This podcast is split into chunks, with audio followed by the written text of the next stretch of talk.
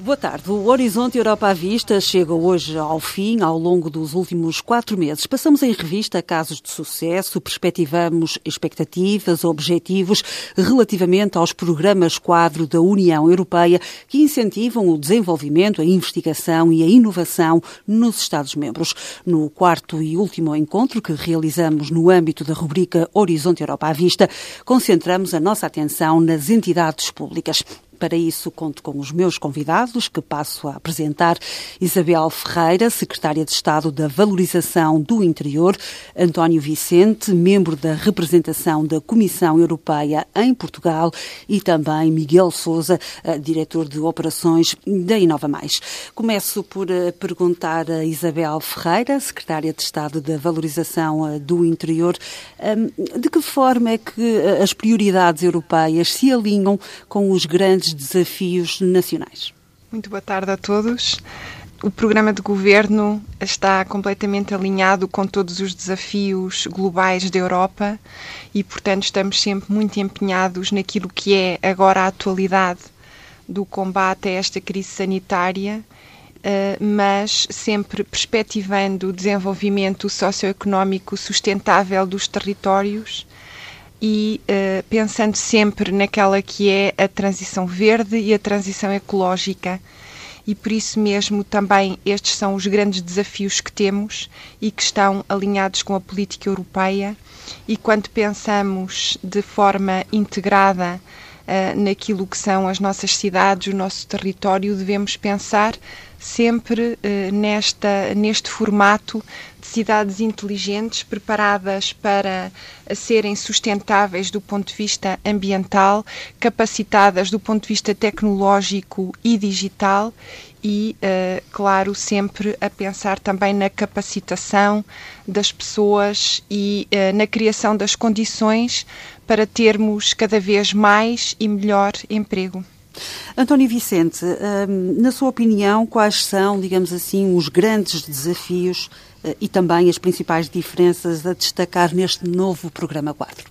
O programa Quadro Horizonte Europa, que de facto vai, vai, começou agora, no dia 1 de janeiro, é, é, vai numa linha de continuidade em relação ao Horizonte 2020, onde de facto um, há uma maior ênfase na inovação,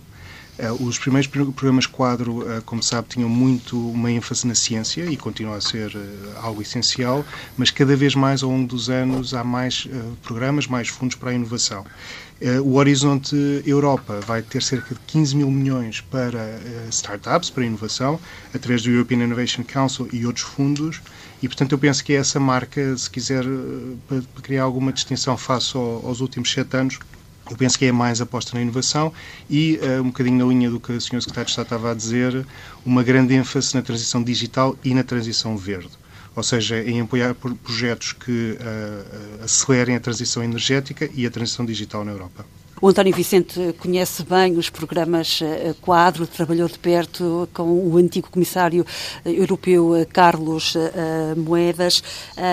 Em, nas áreas que estão aqui, digamos assim, em cima da mesa, as principais, como a saúde, a segurança, a poluição e também as alterações climáticas, na sua opinião, António Vicente, Portugal tem mais potencial para absorver os apoios europeus e tirar proveito destas colaborações internacionais em que, em que áreas? Olha, em primeiro lugar, é importante dizer que, que Portugal tem feito um caminho extraordinário. Nós quase que duplicamos a capacidade, portanto, a, a, o sucesso da, da, participação das várias entidades portuguesas nos últimos sete anos, face aos sete anos anteriores, quase que duplicou. Portanto, tem havido um esforço inacreditavelmente bem sucedido das várias entidades, universidades, centros de investigação, empresas, em que, no fundo, conseguimos, neste momento, ir buscar muito mais dinheiro a este fundo, que, como sabe, é um fundo competitivo,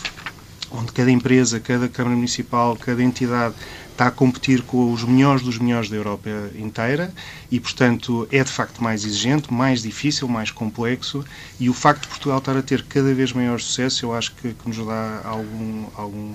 no fundo, uma esperança em relação ao futuro. Em termos de áreas específicas, de facto, uh, o, o, que tem sido, de facto, mais, mais marcante nos últimos anos tem sido as universidades portuguesas, em, em várias áreas, em vários tipos de programas, mas, de facto, tem-se sentido uh, uma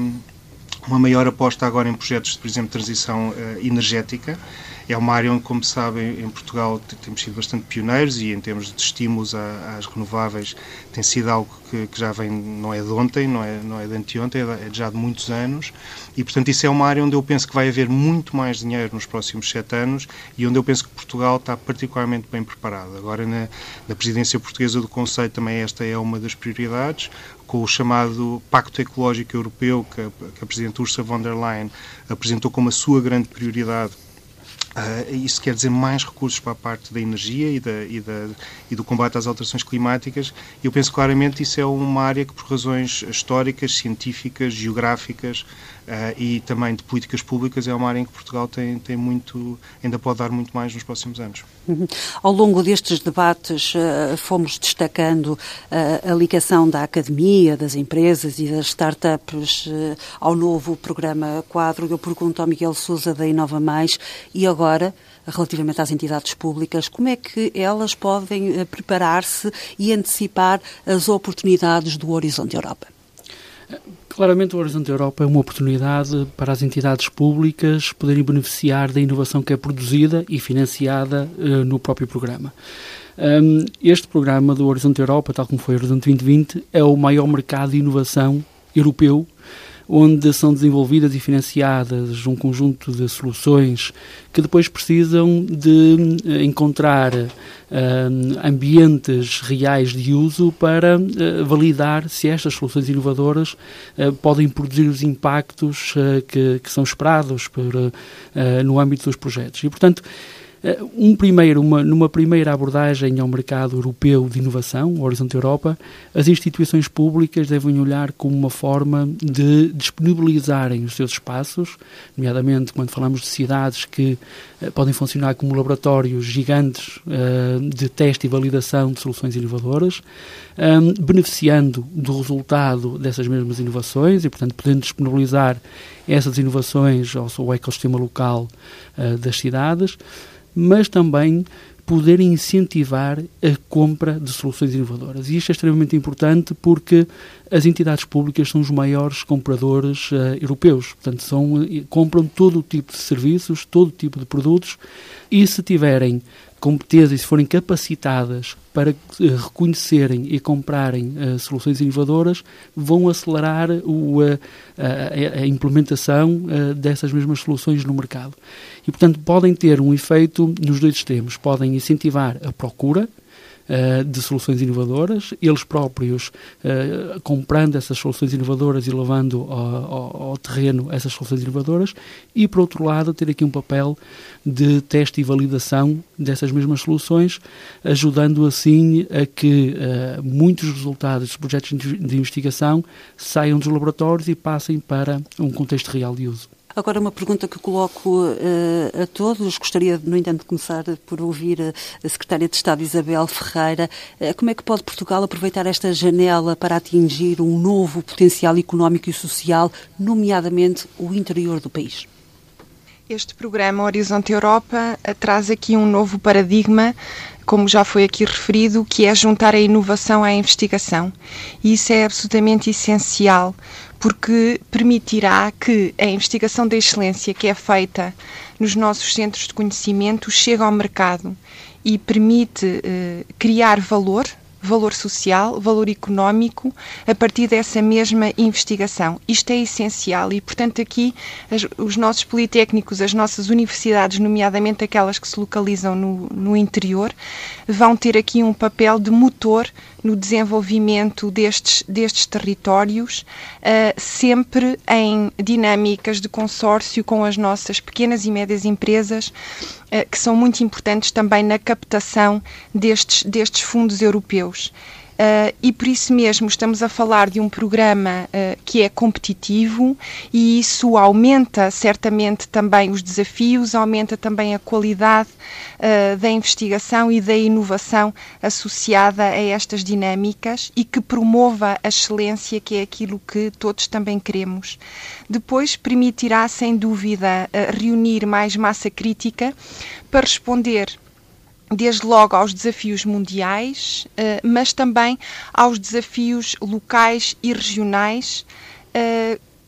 pondo em cima da mesa também uh, colaborações e intercâmbios em redes transnacionais que podem ser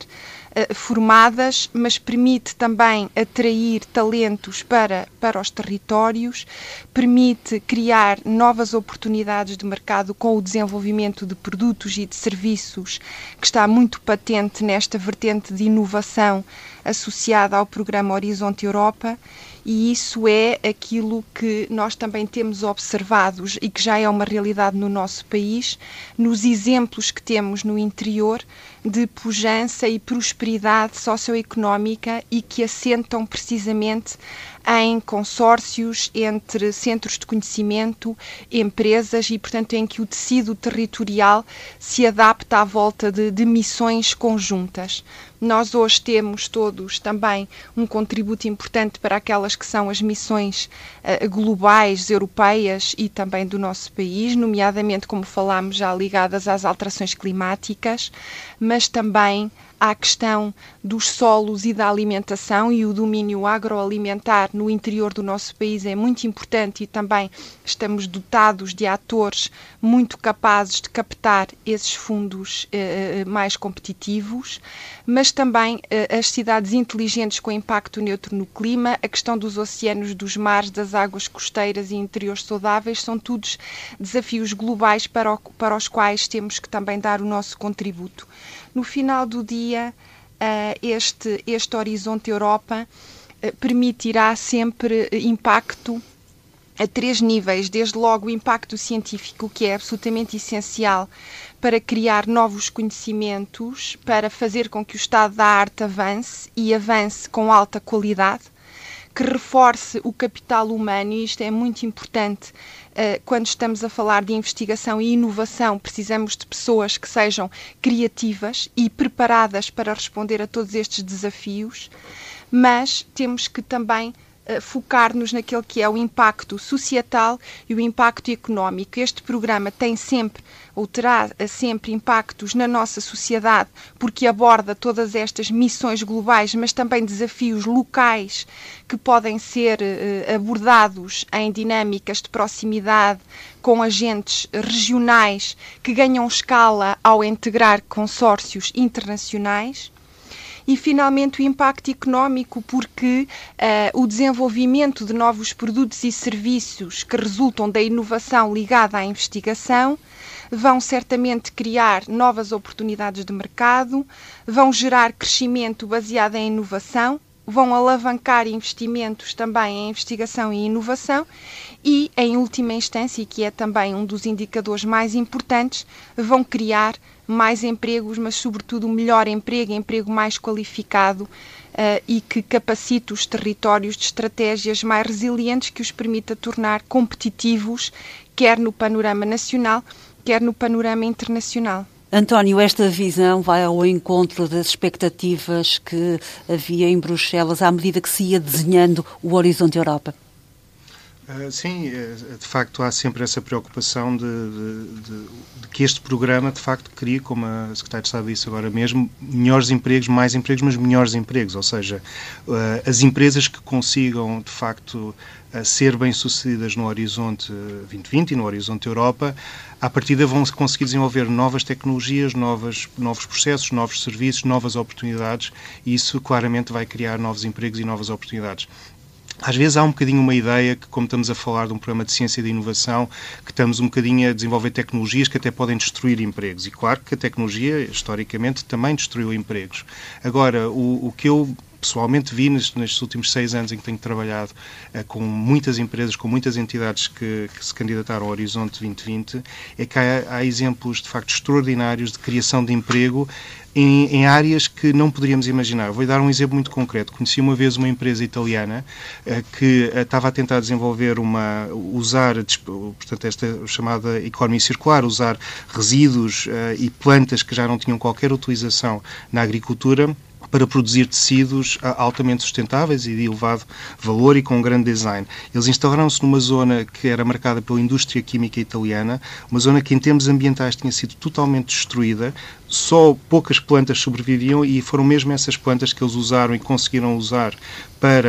uh, e, tornar, e criar um mercado, um mercado novo, e, e, é uma empresa que tem muito sucesso e que teve apoio da, da, União Europeia e também das regiões italianas. E essa empresa, curiosamente, conseguiu contratar muitos dos antigos funcionários dessa indústria química que tinha ido à falência, que, tinha, que estava em ruínas, e essas pessoas, muitas pessoas empregadas, mas que tinham muita experiência sobre essa região, foram contratadas por esta grande empresa italiana.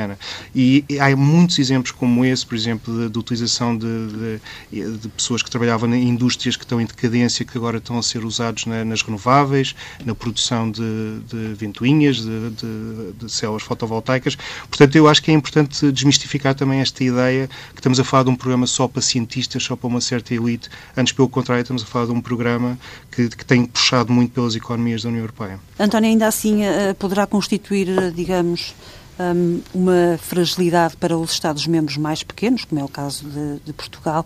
a evolução dos programas quadro para grandes projetos e consórcios cada vez de maior escala, a par de parcerias público-privadas, um menor número de projetos aprovados por, eh, por tópico. Como é que Portugal se poderá posicionar neste puzzle, digamos assim?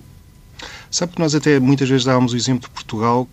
para quando falávamos com pessoas da Bulgária, da Roménia, da República Checa, que no fundo nos diziam exatamente isso mesmo. Diziam que nós não temos qualquer capacidade de competir com a Alemanha, com a Holanda, com a França, nunca vamos chegar a esse patamar. E nós dávamos precisamente o exemplo de Portugal, porque se vir o, o, o entre 2007 e 2013 a taxa de sucesso de Portugal era muito baixa e era muito frustrante, a maior parte dos projetos não, não eram bem sucedidos. E com um, um trabalho resiliente, através de vários governos, não tem nada a ver com ideologia, houve um trabalho muito, muito intenso de, de várias entidades, várias universidades e paulatinamente, calmamente, Portugal foi aumentando e foi conseguido ser mais bem sucedido.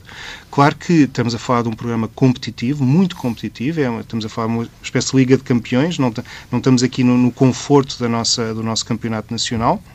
Portanto, claramente que é mais exigente. Só para lhe dar uma ideia, a taxa de sucesso é entre 12% e 14%, ou seja, a maior parte das pessoas que se candidatam ao Horizonte Europa e Horizonte 2020 não é bem sucedido, mas há sempre um novo patamar de exigência que, que é alcançado quando, quando se tenta competir para um projeto uh, nestes, nestes fundos. E, portanto, é verdade que um país como Portugal, obviamente, não tem os mesmos recursos e as mesmas armas para competir com grandes centros de investigação da Alemanha, da Holanda, etc., mas eu acho que paulatinamente tem sido feito esse trabalho e já há números muito interessantes de projetos de municípios, de entidades regionais, de universidades que têm conseguido estar presente em parcerias de enorme envergadura e, e portanto, eu acho que isso não é, não, é de, não, não é de perder a esperança. Por outro lado, como sabe, nós foi reforçado, cerca de duplicado o que nós chamávamos o widening actions, ou seja, que são, no fundo, uma espécie de uma reserva de fundos que apenas é para regiões uh, menos, uh, menos ricas da, da, Europa e Portugal é elegível para esse, para esse tipo de fundos, vai ter que cerca de 3 mil milhões e, portanto, isso é um fundo onde, à partida, as empresas e os consórcios portugueses só estão em concorrência com, com outras, outras regiões também de, de, equivalente poderio económico e, portanto, eu acho que aí também vai, vão haver novas oportunidades para Portugal. Miguel, quais são os fatores que podem eh, ditar o sucesso da participação de entidades públicas portuguesas nos programas quadro, nomeadamente neste, no Horizonte Europa? Eh, claramente a orientação da, da, da sua estratégia para internacionalizar suas uh, estratégias para o Horizonte Europa. É importante ter um conhecimento aprofundado do que são as linhas, as linhas de orientação do Horizonte Europa, as regras de participação, ter eh, uma estratégia de participação de networking europeu, eh, porque há sempre um efeito bola de neve quando participamos por uma primeira vez, seja uma cidade, seja uma empresa, uma universidade, num consórcio internacional onde podemos encontrar 10, 15 parceiros num mesmo projeto, um, há um efeito bola de neve que depois ajuda a participar noutros consórcios, noutros projetos de sucesso, um, e isso é importante uh, ter esse, esse networking europeu. Por outro lado, é importante cada vez mais hum, as instituições públicas portuguesas, seja cidades ou grupos de cidades, comunidades intermunicipais ou até mesmo regiões, a terem maior presença em Bruxelas, uh, nomeadamente até através de, uh, de, de, uma, de, uma, delegação permanente em Bruxelas que ajude, uh, primeiro, a filtrar a informação que é produzida ao nível da Comissão Europeia alinhada com o Horizonte Europa, mas outros programas. Há outros programas onde as cidades uh, podem uh, beneficiar de, de, financiamento e de networking europeu. Mas uma delegação permanente em Bruxelas vai ajudar a facilitar, a perceber quais são as orientações ao nível do programa quadro, de que forma é que pode interagir com outros parceiros europeus para participar em consórcios, de que forma é que pode também traduzir essa informação para um contexto mais local. Uh, se estivermos a falar de cidades, podem ser a porta de entrada dessa informação para depois disponibilizar aos atores académicos, científicos, empresariais do seu território. E, portanto, passa por compreender a informação que é produzida, ter uma presença regular uh, em Bruxelas e participar nestes eventos que, que ajudam a, a, perceber quais são as orientações uh, e, por fim, definir, orientar os, uh, as suas linhas estratégicas nacionais com aquilo que são as linhas estratégicas do, do Horizonte Europa. Desta forma, as entidades públicas nacionais vão estar mais preparadas para beneficiarem uh, destes incentivos europeus. Isabel Ferreira uh, ouviu as palavras do, do Miguel Souza. Uh, a diplomacia económica, a representatividade de Portugal em Bruxelas é importante também, é um fator de sucesso. Sem dúvida, essa presença uh, é extraordinariamente importante, assim como assegurar que as diversas instituições públicas, as nossas, mas também o setor privado, seja capaz de se posicionar Uh, nestes consórcios e nestas redes mais competitivas e mais preparadas para captar esse financiamento. Eu gostava aqui de dizer que esta esta nota que foi aqui deixada de Portugal eh, no panorama euro europeu em relação à captação de fundos também eh, eh se aplica à realidade nacional daquilo que são eh, as pequenas cidades no, no, panorama nacional. E nós também vemos que em muitas áreas eh, as cidades mais pequenas onde existem centros de investigação uh, menos conhecidos que também foram capazes de fazer esse caminho e que hoje são uma referência não só nacional, mas como internacional e vemos isso por todo o interior do país. E, portanto, também é o mesmo caminho que temos que fazer junto da Europa, portanto, é um caminho de capacitação, mas muito de trabalho em rede e de trabalho colaborativo, de não das instituições não se fecharem, mas sim abrirem-se a estes consórcios uh, com centros de conhecimento e, e, empresas, sobretudo pequenas e médias empresas, que são o motor da nossa economia nos territórios do interior. Queria realçar que hoje também Portugal é um dos países fortemente inovadores e, portanto, isso também é o resultado daquilo que tem sido a aposta em investigação e inovação Uh, no país, quer com fundos nacionais, quer com fundos europeus, mais ou menos competitivos a questão das widening actions é de facto uma oportunidade também para Portugal, mas à semelhança do que acontecia uh, no Horizonte 2020, em que nós tínhamos outro tipo de programas mais especializados, estou-me a lembrar, por exemplo, dos projetos Prima, com países do Mediterrâneo, em que Portugal conseguiu captar muito, muito financiamento de forma competitiva e focalizada no setor uh, agroalimentar, mas, por exemplo, também nos projetos ligados às bio-based industries, Uh, em que também estes consórcios entre centros de conhecimento e empresas, numa perspectiva também de circularidade e de produtos de base biológica, também uh, foram muito interessantes e com números muito interessantes para Portugal. E, portanto, também é preciso uh, que os nossos centros de conhecimento, as nossas instituições públicas, uh, se assumam também em determinados tópicos como capazes do ponto de vista competitivo de captar, de captar financiamento quando integrados em consórcios maiores.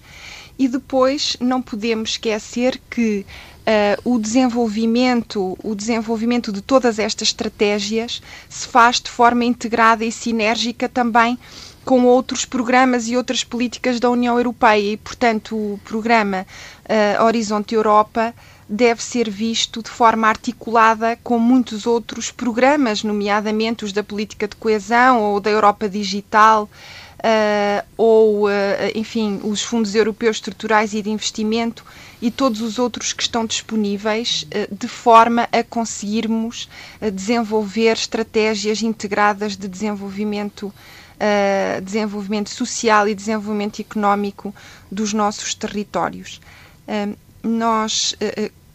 quer naquilo que são as bolsas do European Research Council, que são também uh, das mais competitivas, também temos aumentado já a nossa capacidade de atração deste investimento, até aos outros programas mais temáticos que eu falei, tem sido um caminho que é preciso continuar e consolidar, desde logo com a, com a presença em Bruxelas, como, como foi aqui dito, mas também muito com estratégias, com estratégias desenhadas à volta de todos estes programas estruturais, na integração em redes o mais alargadas possível Uh, e a capacitação e a aprendizagem, porque estes processos também são uma aprendizagem não só uh, na procura desse, dessas redes e desses consórcios mais bem posicionados, mas também na preparação de candidaturas que devem ser de elevadíssima qualidade, porque estamos a falar de, uh, de concursos muito exigentes mas, por outro lado, estes, estes, esta oportunidade de financiar projetos de maior dimensão também permitem uh, intervenções verdadeiramente mais disruptivas e que tragam inovação uh, e, e, desenvolvimento uh, ao mercado. E depois também termos em atenção que nos nossos centros de conhecimento e nas nossas empresas também uh, há diferentes fases e, portanto, há fases mais embrionárias em termos daquele, daquela que é a investigação científica e há outras já mais pré-comerciais ou outras de expansão de mercado e, portanto, cada centro de conhecimento e cada empresa também deve posicionar-se de acordo com uh, a, sua, a, a, a, sua intervenção nesta cadeia, nesta cadeia de valor, uh, de forma a, a conseguirmos, de facto, eh, trazer inovação à investigação, trazer valor acrescentado uh, aos produtos desenvolvidos e colocar esta investigação esta investigação no mercado e, sobretudo, naquele que é o mercado internacional, que vai trazer também maior, maior riqueza à, às pessoas. Miguel, como é que as entidades públicas podem tirar partido da, da, partilha e da colaboração com entidades de referência, não se focando apenas na questão do financiamento? Todo este trabalho, toda esta atividade internacional de participar um, em, eh, em consórcio com outras cidades, com outras entidades públicas europeias, é uma oportunidade de aprendizagem única que permite partilhar uh, boas práticas, uh, adotá-las e implementá-las a nível uh, nacional. E, portanto, para além do financiamento, há toda uma atividade de aprendizagem entre pares que permite hum, assimilar o conhecimento eh, do estado da arte que está a ser desenvolvido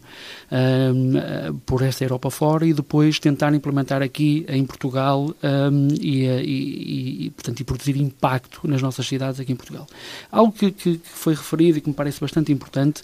é esta ideia de coordenação entre as diferentes, os diferentes programas uh, que as entidades públicas podem beneficiar uh, no período 21-27. E, portanto, nós vamos ter um conjunto de iniciativas a nível nacional. A nível europeu temos o Horizonte Europa, tal como foi referido, temos outros programas, nomeadamente os programas transfronteiriços, outros programas que gravitam em torno do Horizonte Europa, uh, que são muito importantes para as cidades, como o programa Urbact, que é um programa dedicado a cidades, ou as Urban Innovative Actions, são programas que permitem às cidades desenvolver atividades uh, de investimento, mas também ligadas ao intangível, a, a, ao conhecimento, e, portanto, se uma uh, entidade pública perceber uh, e, e, coordenar os diferentes, as diferentes oportunidades que vão estar disponíveis no 21-27, um, consegue otimizar a sua estratégia na exploração dos financiamentos, uh, na exploração da aprendizagem conjunta com outras entidades públicas um, e dessa forma otimizar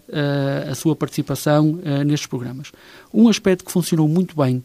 no período 2014-2020, portanto, durante o Horizonte 2020 e os fundos estruturais nacionais nesse mesmo período,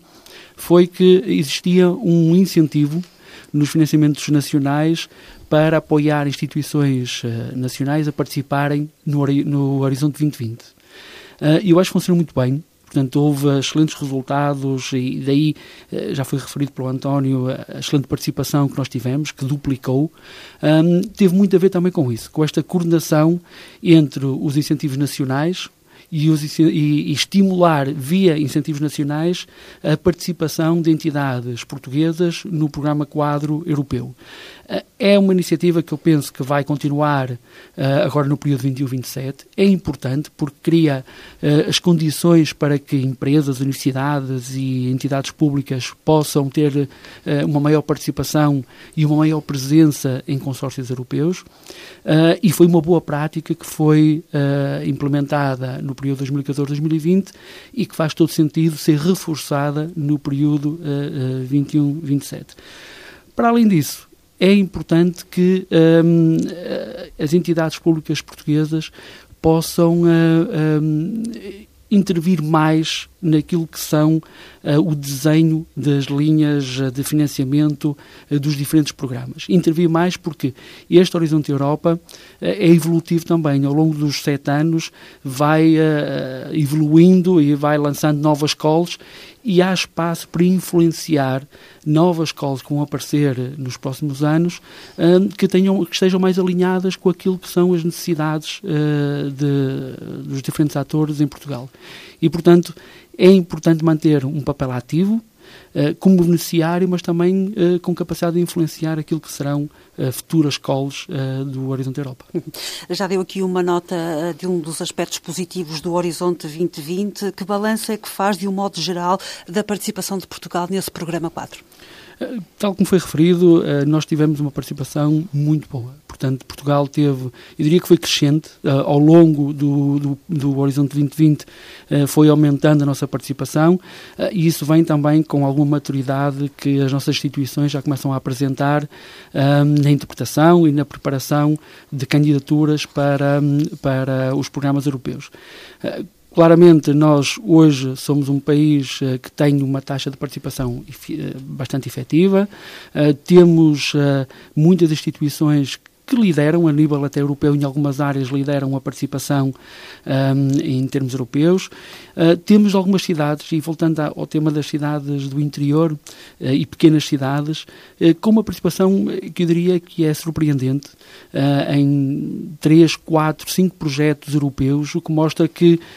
eu costumo dizer que a nível europeu a, dimensão e o tamanho esbate-se, não é? Quando apresentamos e quando promovemos a participação de uma cidade europeia num consórcio uh, europeu, uh, uma cidade portuguesa num consórcio europeu, nós um, muitas das vezes apresentamos a cidade com 15 ou 20 mil habitantes, mas o que faz a diferença para ser selecionado a participar nesse consórcio não é a dimensão, não é o tamanho, é o, o, o, aquilo que podem levar ao projeto e o impacto que o projeto pode produzir uh, nessa, nessa cidade. E uh, temos cidades como Fundão, que tem uma participação, uh, por exemplo, muito boa em alguns projetos, entre outras, uh, comunidades intermunicipais, que estão cada vez mais ativas e mais atentas a participar nos projetos europeus. Por exemplo, as comunidades intermunicipais da região centro estão, têm uma delegação permanente em Bruxelas e desenvolvem uma atividade muito importante de proximidade com Bruxelas. Portanto, cada vez mais temos entidades públicas atentas a estas oportunidades e querem ter um papel ativo uh, no próximo período 21-27. Para terminar, não podemos deixar uh, de assinalar a coincidência, digamos assim, no calendário uh, do arranque da presidência portuguesa do Conselho Europeu com o, o Horizonte Europa, que vai estar em vigor entre 2021 e 2027, e por isso eu pergunto ao António Vicente e também à Secretária de Estado Isabel Ferreira se esta coincidência, digamos assim, poderá contribuir contribuir eh, para a visibilidade e a promoção eh, de iniciativas concertadas? Eu penso que é, é de facto uma oportunidade. Portugal assume a presidência numa, numa altura em que, como sabe, a presidência alemã conseguiu chegar a um acordo em relação ao MFF. Portanto, nós, se não tivéssemos um orçamento da União Europeia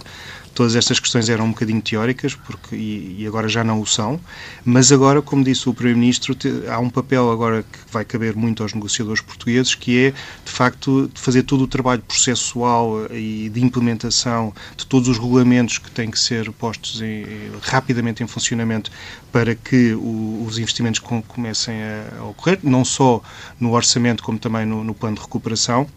E, portanto, eu acho que aqui é uma ótima oportunidade para Portugal. Portugal tem uma grande tradição de ter muito bons profissionais a negociar este tipo de, de regulamentos e temos uma, uma, equipa em Bruxelas que está já muito preparada para isto. E, e, de facto, havendo já um acordo para o orçamento, pode haver agora um trabalho de acelerar uh, todos estes uh, passos que ainda têm que ser dados e que podem fazer com que mais rapidamente uh, os investimentos consigam começar a ser feitos. Outra grande vantagem é que, por exemplo, ao contrário de outros, de outros países da União Europeia, acho que Portugal tem mostrado um enorme alinhamento com a agenda da Presidente von der Leyen em termos da transição digital, da transição energética. Eh, portanto, por exemplo, nestes seis meses vão ter que ser dados passos muito rápidos na, na chamada Lei do Clima e aí é alguém que Portugal também pode ter um grande impacto. E eu penso que todo este trabalho que vai ter que ser feito mais político, mais de negociação a nível europeu, obviamente também vai, vai tornar mais visível em Portugal uh, tudo o que são as, as, prioridades europeias. E isso pode despertar em algumas empresas, em alguns municípios, uma maior vontade de se candidatarem, porque vai haver maior conhecimento, mas ao mesmo tempo também vai, vai dar a, a conhecer Portugal uh, também às entidades europeias, porque obviamente Portugal vai estar mais no centro das atenções. E, portanto, eu penso que isso pode também criar agora uma boa dinâmica no, no princípio. Eu queria só reforçar um, um, ponto que foi aqui dito, de facto, que é sobre a presença em Bruxelas é, é, absolutamente essencial, porque de facto, havendo uma maior maturidade hoje em dia das candidaturas portuguesas, eu penso que estamos numa fase em que já somos muito bons a obter informação, já somos bastante bons a candidatarmos, já temos bons números em termos de taxa de sucesso, mas ainda não somos muito bons a influenciar os tais programas de trabalho, os tais ciclos de dois anos que são usados no Horizonte Europa para redesenhar algumas das, das uh, Call for Proposals e, de facto, aí, como foi dito e, e muito bem, eu acho que Portugal pode começar a ter uma voz mais ativa, não ser só um consumidor passivo daquilo que são as, os programas da, da, Comissão Europeia para a Ciência e Inovação, mas antes, pelo contrário, ajudar a redesenhar. Porque muitas vezes, quando nós vamos ver o sucesso de alguns países, como a Holanda ou França, vemos que a, a montante houve muito um trabalho de influência eh, junto das entidades da, da, Comissão Europeia para desenhar as próprias, os próprios programas de uma forma que ajude uh, temas específicos desse, de, de, do interesse onde, ou onde esses países são fortes. Portanto, aí, por exemplo, em termos da energia do mar uh, e da valorização do interior, eu penso que há, que há temas em que as entidades portuguesas podem e devem uh, apostar de uma forma muito mais forte. Mas voltando ao tema da presidência, de facto, eu acho que é uma, uma grande oportunidade para Portugal e vai ser muito trabalhoso, mas acho que podemos dar aqui um bom estímulo no, no princípio da, deste orçamento. Isabel Ferreira, uh, o, o, início da presidência portuguesa com, e o arranque do Horizonte Europa é uma feliz coincidência? É, é sobretudo uma oportunidade e que põe em evidência este completo alinhamento entre o programa da presidência e, e o Horizonte eh, Europa, porque estamos a falar uma, da resposta eh, à crise sanitária e na continuação desta resposta, mas também associada, mais uma vez, a criar as condições socioeconómicas para termos territórios sustentáveis e sempre na dinâmica da transição verde e da transição ecológica, como já aqui falámos. E, e estes, estas palavras-chave que eu fui aqui dizendo são, estão no cerne, quer da presidência portuguesa, quer do programa Horizonte Europa. Portanto, é uma oportunidade para que Portugal uh, uh, tenha esta voz ativa que ajude e acelere a implementação deste programa e que permita também a implementação de muitos outros programas que estão agora também a ser preparados para que os diferentes uh, programas da União Europeia estejam disponíveis o mais rapidamente possível para que possam ser utilizados da forma complementar e sinérgica que falávamos há pouco. Ponto final no Horizonte Europa à Vista. Despeço-me com um agradecimento aos convidados que participaram neste debate, mas também com um obrigada a todos os outros que passaram por esta reflexão ao longo dos últimos meses e, por fim, agradeço também a todos os que deram voz à rubrica semanal em que nos foram contando as suas experiências, vivências e expectativas.